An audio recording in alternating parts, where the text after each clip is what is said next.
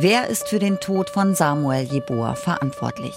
Seit knapp einem Jahr gehen wir in unserem Podcast dieser Frage nach und nehmen euch dazu mit ans Oberlandesgericht Koblenz. Dort wurde nun das Urteil gesprochen gegen den Angeklagten Peter S. Bereits vor dem Urteil stand ja fest, der Mord an Samuel Jeboa war ein rassistischer Mord. Doch ist es Beihilfe oder Mord? War der Angeklagte in der Nacht zum 19. September 1991 nur dabei, als die Asylbewerberunterkunft in Saarlouis Frau Lautern in Brand gesteckt wird? Oder hat er die Tat alleine geplant, das Benzin besorgt und das Feuer selbst gelegt? Darüber haben die Richterinnen und Richter am Oberlandesgericht Koblenz am 9. Oktober 2023 geurteilt. Der Angeklagte ist heute vom vierten Strafsenat zu einer Jugendstrafe von sechs Jahren und zehn Monaten verurteilt worden. Mein Name ist Eva Lippold. Ihr hört der Fall Jeboa, Rassismus vor Gericht. Das ist Folge 8, das Urteil.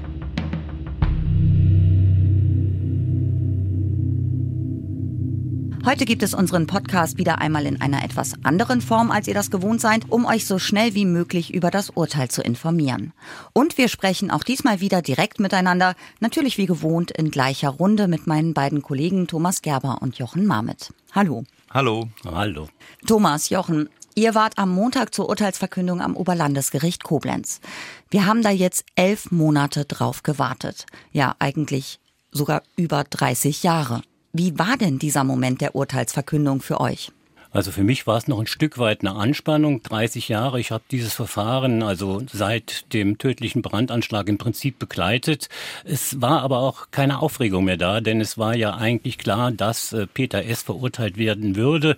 Ein Stück weit Anspannung war da. Es war für mich auch so ein bisschen Gefühl, da ist jetzt ein berufliches Kapitel bei mir kurz vor dem Abschluss mit dem Urteil.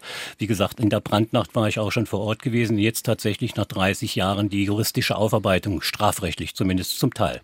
Die Dimension habe ich natürlich nicht, aber habe mich jetzt auch einige Jahre mit dem Fall beschäftigt und nach diesen elf Monaten intensivstem Zuhören und auch immer wieder darüber nachdenken, wer da möglicherweise mit wem was getan hat, ist die Frage dann am Ende, ja, wird denn jetzt auch wirklich jemand verurteilt? Und das ist ja dann auch passiert.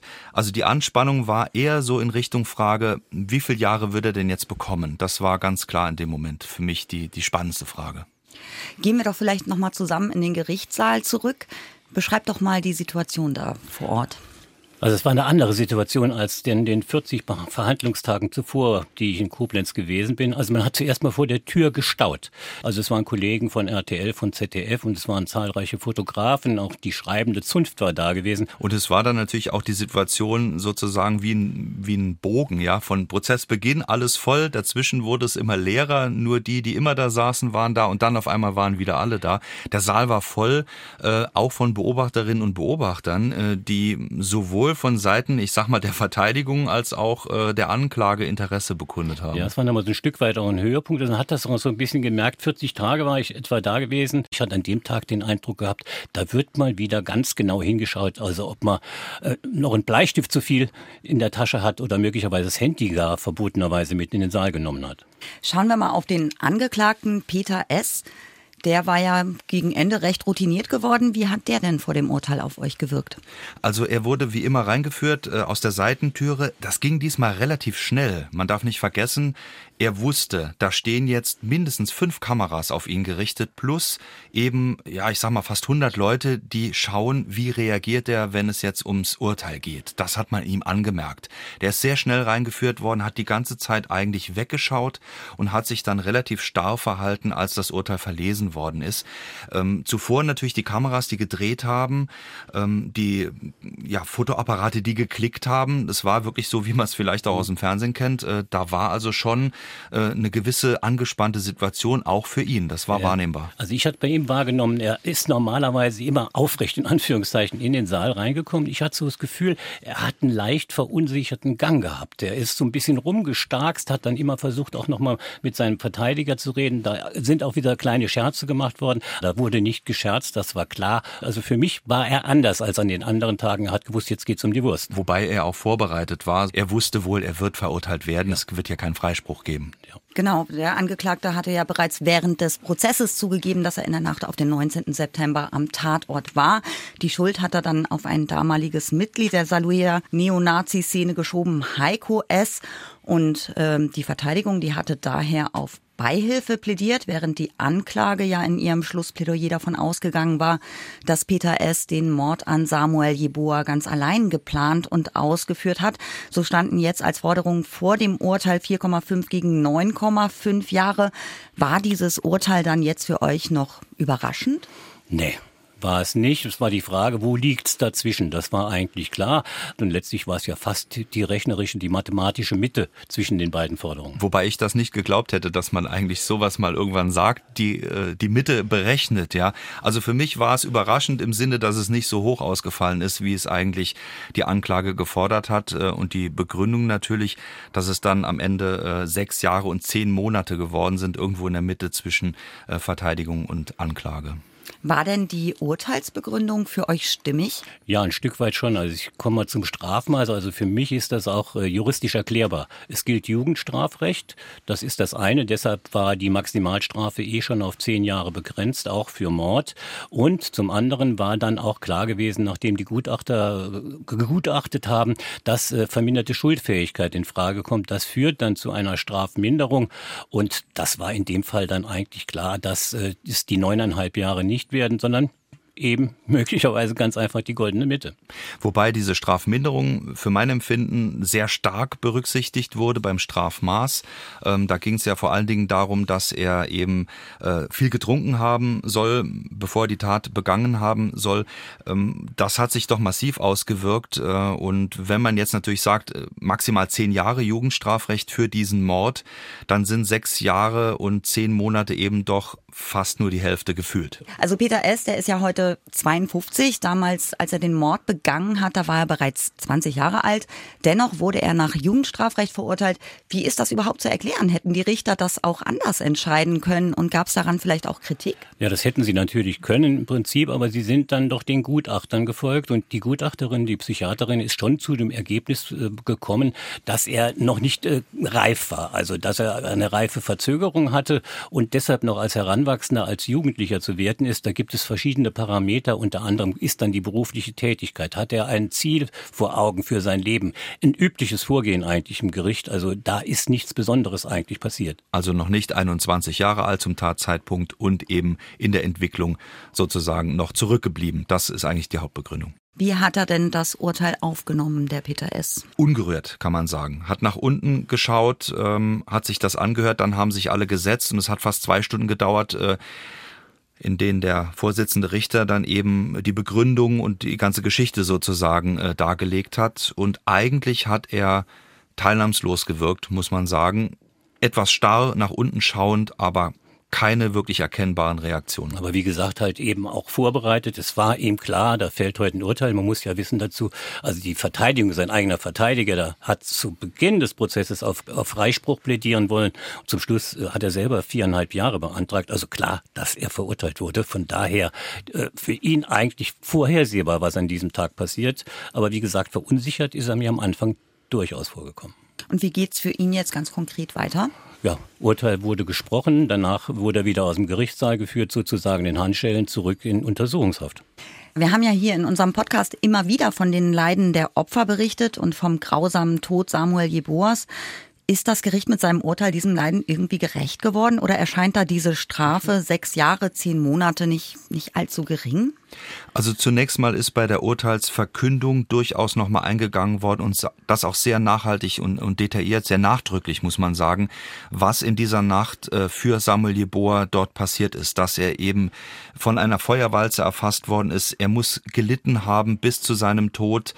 Es waren wirklich nochmal all diese Details auch in dem Urteil drin, um klarzumachen, was für eine Auswirkung diese Tat auf Samuel Jeboa und natürlich auch die anderen in dem Haus hatte. Das muss man einfach mal festhalten. Da ist das Gericht also nochmal wirklich detailliert drauf eingegangen. Und das fand ich auch ehrlich gesagt sehr wichtig an dem Punkt. Wenn man jetzt sagt, wie rechne ich sozusagen äh, einen Mord auf im Sinne eines Strafmaßes, da habe ich ja vorhin schon erwähnt, also für mich hätte das auch härter ausfallen können. Aber es ist eben ein, ja, Zusammenrechnen, muss man in dem ja, Moment das ist sagen. Das Übliche. Also man muss da einfach sagen, das ist ja immer ein Abwägen. Also man muss äh, abwägen, was spricht für den Angeklagten und was spricht gegen den Angeklagten. Und das hat meines Erachtens das Gericht äh, ganz gut gemacht. Also ich würde sagen, da hat der Rechtsstaat ein Stück weit funktioniert. Es ist ganz klar gesagt worden in dem Urteil, dass es eine rassistische Tat war, dass er aus niedrigen Beweggründen gehandelt hat, dass er der Nazi war, dass er tatsächlich die Ausländer raushaben wollte, dass er ein Fanal setzen wollte. Also das war ganz glasklar. Und auf der anderen Seite haben auch viele Opfervertreter ja gesagt, es kommt uns eigentlich nicht so auf das Strafmaß an, sondern allein die Tatsache, dass gesühnt wird, dass strafrechtlich klar wird, dass nicht die Opfer die Schuldigen sind, sondern dass es einen Täter gab und dass sie gar nichts dafür können, nur ihr Menschsein, ihre andere Hautfarbe, dass das Schuld für diesen perfiden Anschlag gewesen ist. Also von daher glaube ich, das Strafmaß ist eigentlich nicht das Wichtige, sondern das Benennen eine rassistische Tat von einem Nazi, der ein Fanal setzen wollte. Und das ist wichtig, glaube ich, auch für die Opfer. Und das ist, wie gesagt, auch im Urteil klar geworden, äh, dass es in diese Richtung geht. Und da sind sechs Jahre, zehn Monate oder sieben oder acht Jahre eigentlich Nebensache. Also einige oder sogar viele der Opfer, die sind ja vertreten worden von der Nebenklage in diesem Prozess. Waren denn auch welche von den Opfern vor Ort bei dem Urteil? Nö, also von den Opfern selbst nicht. Die waren vertreten durch die Nebenkläger. Man muss da auch die Opfer nachvollziehen und verstehen können. Also dann würden sie ja nochmal mit den Geschehnissen konfrontiert werden. Also ich kann mir vorstellen, dass viele der Opfer gesagt haben, ich lasse mir dir lieber berichten über das Ergebnis, muss nicht nochmal die Nachtrevue passieren lassen. Das hat der äh, Richter tatsächlich auch wieder getan an dem Tag, um auch tatsächlich den Opfern Gehör zu verschaffen, ohne dass sie jetzt im Saal sein müssen. Also die waren nicht selber vor Ort, sie haben sich vertreten lassen durch ihre Nebenklagevertreter, also durch ihre Rechtsbeistände. Und wie haben diese Nebenklagevertreter auf das Urteil reagiert? Also sie haben, wie Thomas gerade vorhin schon gesagt hat, natürlich ähm, sehr positiv darauf reagiert, dass eben benannt worden ist, es war ein rassistischer Mord und dafür wird jemand verurteilt. Das ist Anerkennung und sie haben auch zum Ausdruck danach vor allen Dingen gebracht, dass es aber bei dem ganz konkreten Berechnen sozusagen, wer nun Opfer geworden ist, mhm. das ist nämlich bei dem äh, Schuldspruch klar geworden, es sind zwölffach versuchter Mord plus dem Mord an Samuel Jeboa rausgekommen. Anfangs war es 20-fach versuchter Mord. Und da hat sich was verschoben, was für die Nebenklage so nicht in Ordnung ist. Wir mhm. können da zum Beispiel den Björn Elberling mal hören. Für meine Mandanten, die sich in diesem vorderen linken Zimmer des Hauses befanden, ist dieses Urteil natürlich eine große Enttäuschung, weil das Gericht eben sagt, sie sind nicht Betroffene eines versuchten Mordes. Das Gericht hat schon gesehen, dass auch meine Mandanten von dieser Tat bis heute betroffen sind und psychisch gezeichnet sind, aber sie haben sie eben in rechtlicher Hinsicht als nicht Betroffene dieser Tat eingestuft. Ich werde meinen Mandanten auch dringend raten, insoweit gegen das Urteil Revision einzulegen, gegen diesen Teilfreispruch letztlich des Angeklagten. Da wurde jetzt tatsächlich ein Zimmer aus diesem Asylbewerberwohnheim rausgerechnet, nämlich das Zimmer im Erdgeschoss, an dem an dem Abend Flüchtlinge aus dem ehemaligen Jugoslawien einen Geburtstag feierten.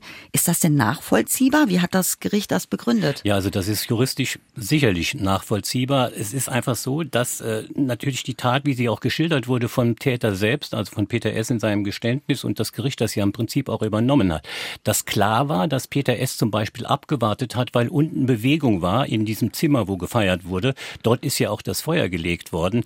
Und dann geht man juristisch und ist auch das Gericht davon ausgegangen, dass da keine Tötungsabsicht war, sondern die Möglichkeit bestanden hat für diejenigen, die in dem Zimmer waren, dass sie rechtzeitig von dem Feuer mitbekommen und also äh, abhauen konnten, was ja letztlich auch passiert ist, sich von dem Feuer retten konnten. Und das wird dann zugunsten des Angeklagten dann immer so gewertet, dass in anderen Gerichtsprozessen genauso, dass es eben für diese acht Personen kein versuchter Mord war, sondern eine Brandstiftung einfach nur in Anführungszeichen. Natürlich, den Opfern hilft das wenig. Sie waren trotz alledem und sind trotz alledem traumatisiert von der Nacht. Sie haben beispielsweise die Schreie von Samuel gehört, der im Dachgeschoss gewimmert hat, gewinselt hat, um Hilfe gerufen hatte. Also die Traumatisierung bleibt, aber juristisch ist das sicherlich nachvollziehbar. Und nochmal den Begriff hineingedacht in den Angeklagten. Das hätte also Peter S. sich denken können. So ist sozusagen die juristische Begründung. Ja. Ob er das nun getan hat oder nicht, darüber kann man natürlich diskutieren, aber für die juristische Bewertung, um eben aus einem 20-fach versuchten Mord einen 12-fach versuchten dann eben zu machen, da muss man ehrlicherweise sagen, ja, äh, das ist durchaus juristisch vertretbar. Und was bedeutet das jetzt für diese acht Betroffenen? Also gelten die jetzt überhaupt noch als Opfer eines rassistischen Anschlags oder werden die jetzt irgendwie anders behandelt als die anderen Opfer? Äh, Stichwort Opferfonds? Also das sollte tunlichst vermieden werden. Ich gehe auch davon aus, diejenigen, die den Opferfonds betreiben, also beispielsweise auch die Landesregierung will ja einen auflegen, die werden da keine Rücksicht drauf nehmen. Also die acht, die jetzt außen vor sind sozusagen, die werden in dem Opferfonds auch bedacht werden. Ich weiß auch davon, dass die Opferschutz Bundesbeauftragte der Landesregierung gerade auch versucht hat, die aus dem Zimmer im Erdgeschoss auch anzusprechen. Also die werden da mit berücksichtigt, denn klar ist, sie sind traumatisiert, wie ich eben erzählt habe. Sie haben beispielsweise Samuel schreien hören. Juristisch nochmal zurückkommend auf das, was trotzdem passieren könnte, ist, dass die Nebenkläger eben sagen, äh, wir gehen in Revision, was diesen Punkt anbetrifft. Äh, das können sie auch durchaus machen. Also die geben sich noch nicht so ganz zufrieden mit der Begründung und es ist abzuwarten, äh, was sich dann vielleicht nochmal an diesem Schuldspruch verändern könnte. Und das sind vermutlich nicht die einzigen, die in Revision gehen werden. Es wird möglicherweise auch vom Generalbundesanwalt Revision eingelegt werden, was relativ wahrscheinlich ist. Ihm könnte das Strafmaß nicht genügen. Auch er hatte 20-fachen versuchten Mord angeklagt und auch wollte er auch verurteilt haben. Und natürlich wird die Verteidigung auch in Revision gehen. Äh, da würde ich mal davon ausgehen, es ist sozusagen schon von Verteidiger Guido Britz angekündigt worden. Macht so eine Revision auf Seiten der Verteidigung Verteidigung überhaupt Sinn? Kann Peter S. nicht eigentlich zufrieden sein mit dieser Strafe? Tja, Revision für den Angeklagten macht dann Sinn, wenn er sich erhofft, äh, dass das Strafmaß zumindest mal bestätigt wird und nicht noch weiter steigt. Wenn alle anderen in Revision gehen, also die Ankläger und auch die Nebenklage, kann das ja durchaus sein. Also vielleicht geht es dann letzten Endes äh, auch nur noch darum, dass das Strafmaß nicht noch weiter angehoben wird. Also diese Revision, die wird dann an den Bundesgerichtshof gehen. Da müssen wir einfach abwarten, wie das ausgeht. Es gibt ja noch zwei weitere Männer, die im Verdacht standen, an diesem Tatabend vielleicht auch mit dabei gewesen zu sein. Also am 18. September 1991 waren die mit dem Angeklagten Saufen, äh, Heiko S. und vor allem Peter S.T. Und letzterer sitzt ja auch seit Juni in Untersuchungshaft. Wird der jetzt auch angeklagt? Das ist unklar, aber es sieht ganz danach aus, dass die Anklage kurz bevorsteht. Man muss sagen, Peter S.T. wird äh, derzeit nur Beihilfe vorgeworfen, Beihilfe zum Mord. Eigentlich, wenn man so ein bisschen die Unterlagen kennt, dann ist äh, alle Beschuldigungen, die seitens des Generalbundesanwaltes kommen, die laufen auf Anstiftung zum Mord heraus. Also so nach dem Motto, wenn Peter ST jenen ominösen Satz in der Kneipe, so etwas wie in Hoyerswerda oder wie, oder wie im Osten müsste auch mal hier in Saloy passieren, wenn er den nicht gesagt hätte, wäre Peter S. vielleicht gar nicht auf die Idee gekommen, das Feuer zu legen, also als Anstifter. Und wenn er Anstifter wäre, der Peter ST, da wäre es für ihn natürlich strafrechtlich ganz schlimm möglicherweise. Er war damals schon über 21 Jahre alt, auch in jener Nacht in der Kneipe. Und er könnte dann als Anstifter verurteilt werden, angeklagt verurteilt werden. Und dann gäbe es sozusagen die volle Kapelle, kein Jugendstrafrecht, sondern Anstiftung zu Mord. Das ist Mord. Das heißt für ihn droht lebenslang. Heiko S., der Dritte im Bunde an diesem Abend des 18. September 1991, der sitzt im Gegensatz zu seinen beiden damaligen Kumpanen nicht in Haft. Wie ist das zu erklären? Das ergibt sich eigentlich schon aus dem Urteil zum einen, weil eben das Gericht, der Senat äh, eben der Version der Anklage geglaubt hat sozusagen und eben nicht dieser geständigen Einlassung, die von Peter S. gekommen ist, wo er ja zum ersten Mal Heiko S. beschuldigt hat. Er sei der Haupttäter, was Heiko S. als Zeuge ja verneint hat äh, vor Gericht. Das heißt, ähm, das Gericht geht im Moment davon aus, dass es nicht so gewesen ist. Und damit äh, gibt es eigentlich im Moment auch keinen Grund äh, vom Generalbundesanwalt eine Anklage oder eine, eine Haftsituation herzustellen. Auf der anderen Seite wird natürlich gegen Heiko S. ermittelt im Hintergrund. Ähm, die Frage ist, wie erhärtet ist vielleicht der Tatverdacht, vielleicht der dringende Tatverdacht. Das könnte sich also noch ändern. Äh, Im Moment allerdings sieht es so aus, äh, als wenn es erstmal dabei bleibt. Bemerkenswert, was da jetzt strafrechtlich läuft. Also äh, Peter St sitzt wegen Beihilfe in Untersuchungshaft.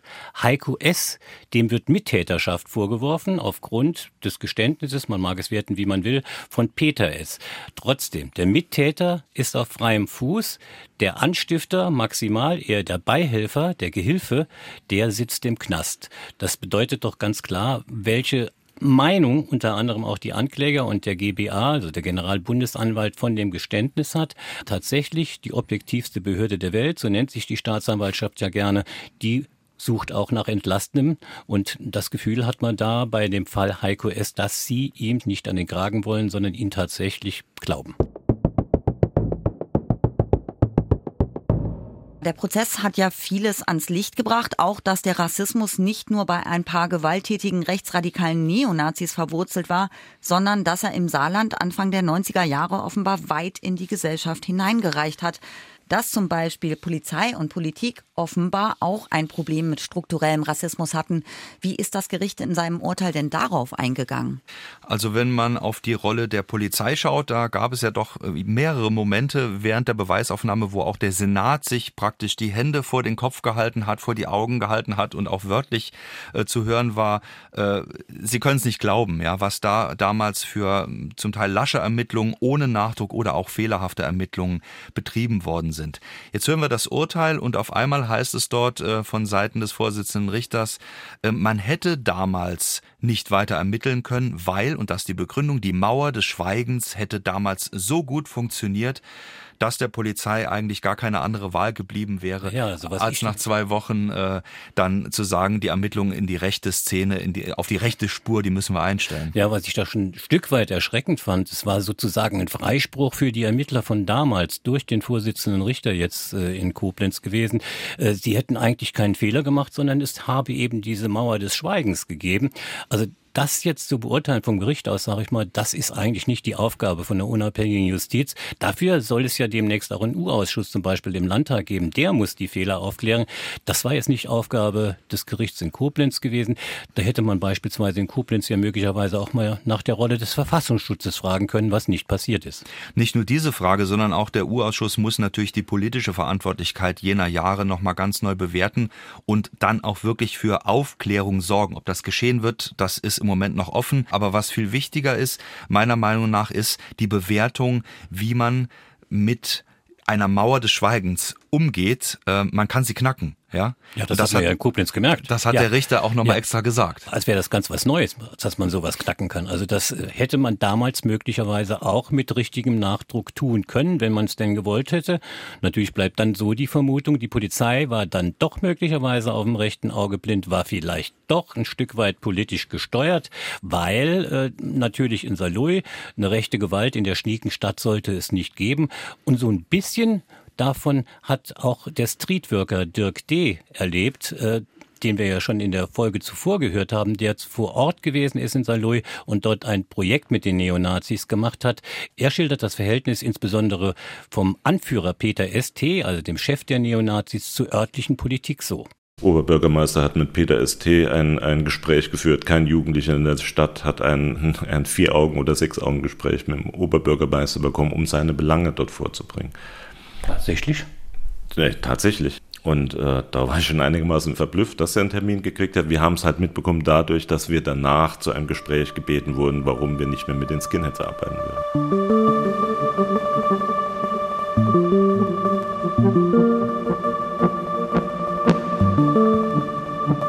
Da sind wir ja schon am Beispiel der Stadt Saarlouis. Alle Oberbürgermeister, die gesamte Rathausspitze hat ja 32 Jahre lang totgeschwiegen, dass es sich bei dem Anschlag und dem Mord an Samuel Jeboa um einen rassistischen Mord handelt.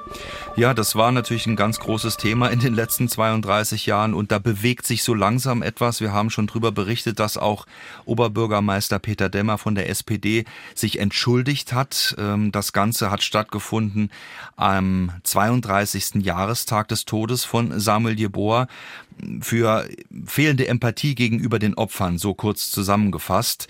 Allerdings, und das ist eine ganz deutliche Kritik auch vom Saarländischen Flüchtlingsrat, Ursula Quack nochmal formuliert, Es gab keine Einladung zu dieser Feier, keine offizielle für die Opfer. Ja, da gab es durchaus Betroffene, die da ziemlich wütend waren, dass man sie dann noch nicht mal darüber informiert hat, geschweige denn sie eingeladen hat zu dieser Gedenkveranstaltung. Weil es ist ja doch so, jetzt über 30 Jahre hat man sich nicht gemeldet, man hat sich nach dem Brandanschlag nicht gemeldet, man hat ihnen nicht geholfen. Also zumindest von offizieller Seite hat ihnen niemand geholfen. Und dann jetzt diese Gedenkveranstaltung zum, durchzuführen, ohne an sie dabei auch zu denken, die äh, jetzt noch äh, leben und dazu auch was sagen könnten, das fanden sie schon sehr respektlos. Also das ist nochmal ein ganz klarer Hinweis darauf, es muss sich einfach in der Bewertung, wie man mit Opfern rechter Gewalt, natürlich auch anderer Gewalt umgeht, vor allen Dingen als Verwaltungseinheit, als Stadt. Man kann sich nicht zurückziehen. Ich glaube, das äh, ist eine ganz wichtige Botschaft, die in diesem Prozess jetzt auch klar geworden ist, dass man nicht mit Lippenbekenntnissen kommen darf das ist einfach nicht mehr drin. Ähm, und äh, auch die Opfervertreter haben natürlich gesagt, eine Erinnerungskultur ist nicht, dass man jetzt irgendwo auch noch ein Mahnmal hinstellt für Opfer aller Gewalt, vielleicht Samuel Jeboa äh, einen Straßennamen noch gibt oder so, sondern dass man permanent als Stadt, als Gemeinschaft, als Gemeinde daran arbeitet, erstens diese Art von Gewalt zu minimieren, dieses Gedankengut zu erkennen und ganz offensiv anzugehen und nicht zuletzt, wenn es Opfer gegeben hat, dass man denen sofort Empathie und auch Hilfe anbietet und sich nicht zurückzieht. Und das ist eine ganz starke Kritik ja immer gewesen. Es ist ja noch nicht bewiesen, äh, solange können wir da noch keine Maßnahmen ergreifen. Ja, ich weiß auch gar nicht, wie man auf die Idee kommen kann, jetzt eine Gedenkveranstaltung zu machen, wo man selbst einräumt, äh, man habe den Opfern nicht genug gedacht und kommt nicht auf die Idee, eines der Opfer überhaupt einzuladen, das ist schon ein Stück weit abstrus. Wir haben es ja angedeutet, letzten Mittwoch hat der Untersuchungsausschuss im Saarländischen Landtag seine Arbeit aufgenommen mit einer ersten nicht öffentlichen Sitzung. Was muss denn aus eurer Sicht da unbedingt passieren? Ja, es muss insbesondere auch mal die Rolle des Verfassungsschutzes geklärt werden. Die hat in Koblenz gar keine Rolle gespielt. Da ist auch gar nicht danach gefragt worden. Es muss nach den politisch Verantwortlichen tatsächlich gefragt werden. Man muss sie auch tatsächlich dann vermutlich in den U-Ausschuss zitieren. Also beispielsweise den damaligen Innenminister Friedel Lepple oder auch seinen Stellvertreter Richard Debis, vielleicht sogar den damaligen Landesvater Oskar Lafontaine, vielleicht mal dessen Verhältnis auch ein Stück weit zu durchleuchten zu Ausländern insgesamt. Da haben wir auch in Koblenz manchmal von einigen Zeugen nichts Schönes gehört und es müssten auch noch weitere Akten beigezogen werden. Also nichts Schönes gehört im Sinne, wie die Politik damals auch auf die Opfer und deren Anliegen reagiert hat. Da war man eigentlich so grundsätzlich der Einstellung, ihr seid sowieso nicht mehr lange hier, ihr werdet demnächst abgeschoben, äh, was wollt ihr überhaupt? Also so krass wie das klingt, so wurde es uns berichtet. So hat sein Zeuge erzählt, ja. Und ich glaube, das ist nur wirklich aussagekräftig genug, um zu sagen, wir machen das jetzt 32 Jahre später anders. Wir hacken auch nicht parteipolitisch aufeinander rum in diesem U-Ausschuss. Das wäre äh, natürlich verführerisch für die CDU. Also also die CDU jetzt in der Opposition hat jetzt die SPD als Alleinregierung gegen sich und gegen sich gegenüber. Und damals war es auch eine SPD-Alleinregierung, wobei ich allerdings sagen muss, äh, ich habe mit den Verantwortlichen bei der CDU gesprochen, unter anderem mit dem Obmann äh, Roland Theis, also er hat ganz klipp und klar gesagt, nee, das machen wir nicht. Und ich habe auch bisher keine Hinweise darauf, dass die tatsächlich versuchen, das parteipolitisch auszuschlachten, denn auch danach in, unter Peter Müller oder unter Annegret Kramp-Karrenbauer oder auch Tobias Hans war ja äh, Jeboa kein Thema. Der Mord etwa beim Salzbrunnenfest, in dem wir über den zweiten Folge, glaube ich, berichtet haben, auch nie ein Thema gewesen. Also da wurde genauso zugedeckt wie unter den Genossen. Also dieser U-Ausschuss und auch durch den Prozess natürlich jetzt beschleunigt.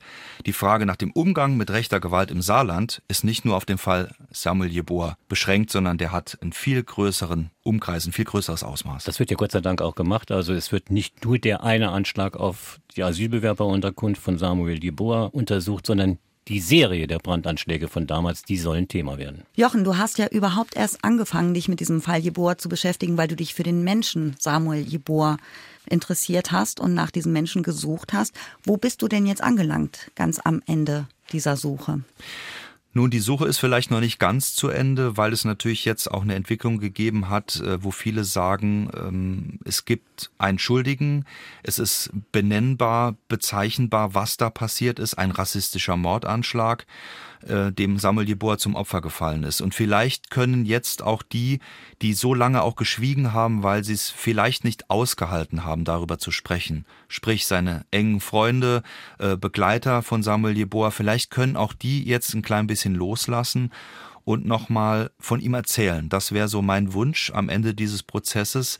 Ähm, was ich natürlich erfahren habe, ist dieses unglaubliche Leid, was ihm widerfahren ist, bevor er dann sterben musste.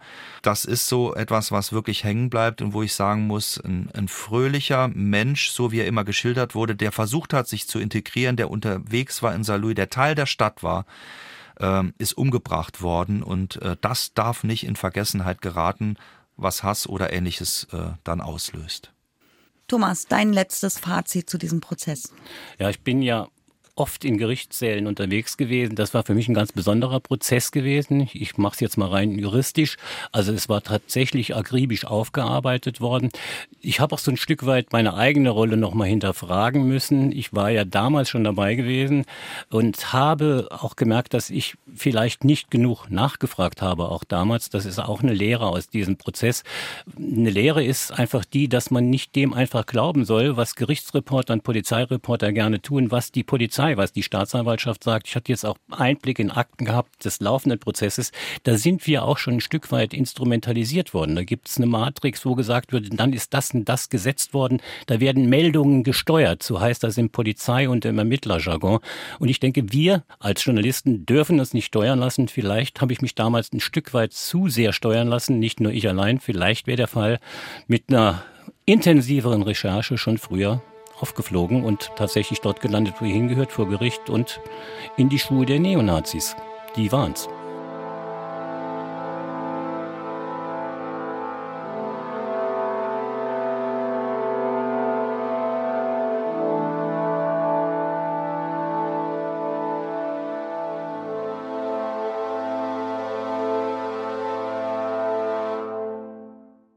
Der Nacht zum 19. September 1991 ist Samuel Jeboa bei einem Brandanschlag auf seine Asylunterkunft ums Leben gekommen. Er wurde nur 27 Jahre alt. Verbrannt und ermordet, weil der oder die Täter meinten, dass sein Leben nichts wert sei. Aus Hass, Menschenverachtung, Fremdenfeindlichkeit und NS-Ideologie. Für die Opfer steht jetzt endlich fest, sie wurden aus rassistischen Motiven überfallen. Allein das macht es für sie leichter, mit dem Trauma abzuschließen. Und Samuel Jeboas Mörder, oder wenigstens einer seiner Mörder, wurde verurteilt, über 32 Jahre nach Samuel Jeboas Tod.